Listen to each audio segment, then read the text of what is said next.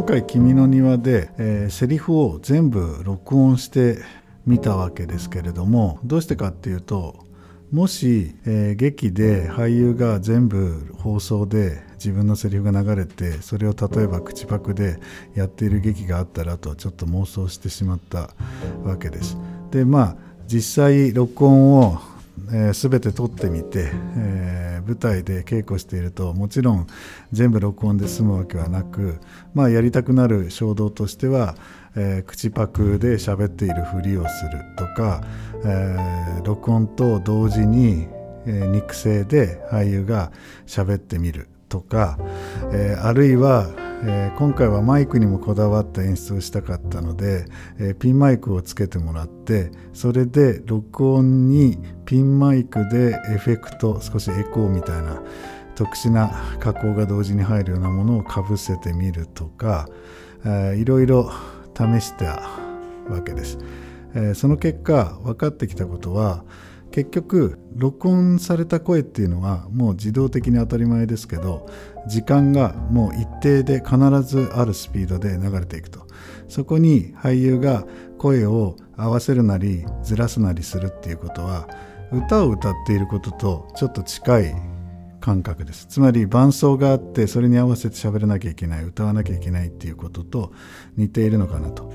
えー、そういうことを少しずつ、うん、稽古していくうちある発見があって、えー、録音している声を急に止めてしまうと。そうすると肉声あるいはピンマイクの俳優が優勢音で出している声が響いたりまたはその逆急に同時に喋っていたものを俳優がやめてしまうと録音が次のセリフを言ってそれを俳優が聞くことになる。観客としてはその俳優の声が急に肉声ではあるいはマイクではなくて急に録音になるとその人の体を見るみたいなそういう効果がいろいろ分かってきてそれをどう組み合わせるかっていうのが今回の演出のまあ大きな設計になって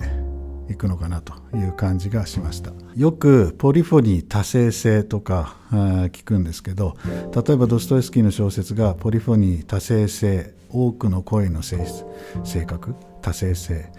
え、ポリフォニーに満ちているっていうんだけどあれは、えー、具体的に今言ったような声の実験とはちょっと違っていろんな階層やいろんな立場の人間の声がたくさん入り混じってカオスのようにあるいはコロスのように響くっていうことだと思うんですね。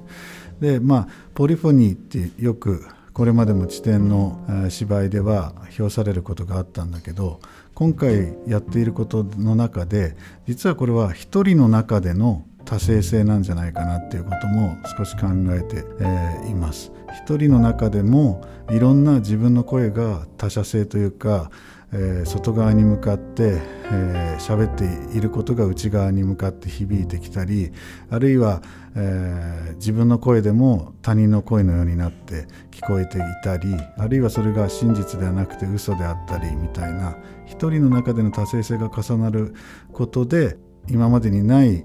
言葉と俳優の関係が出来上がるんではないかなっていうふうに期待しています。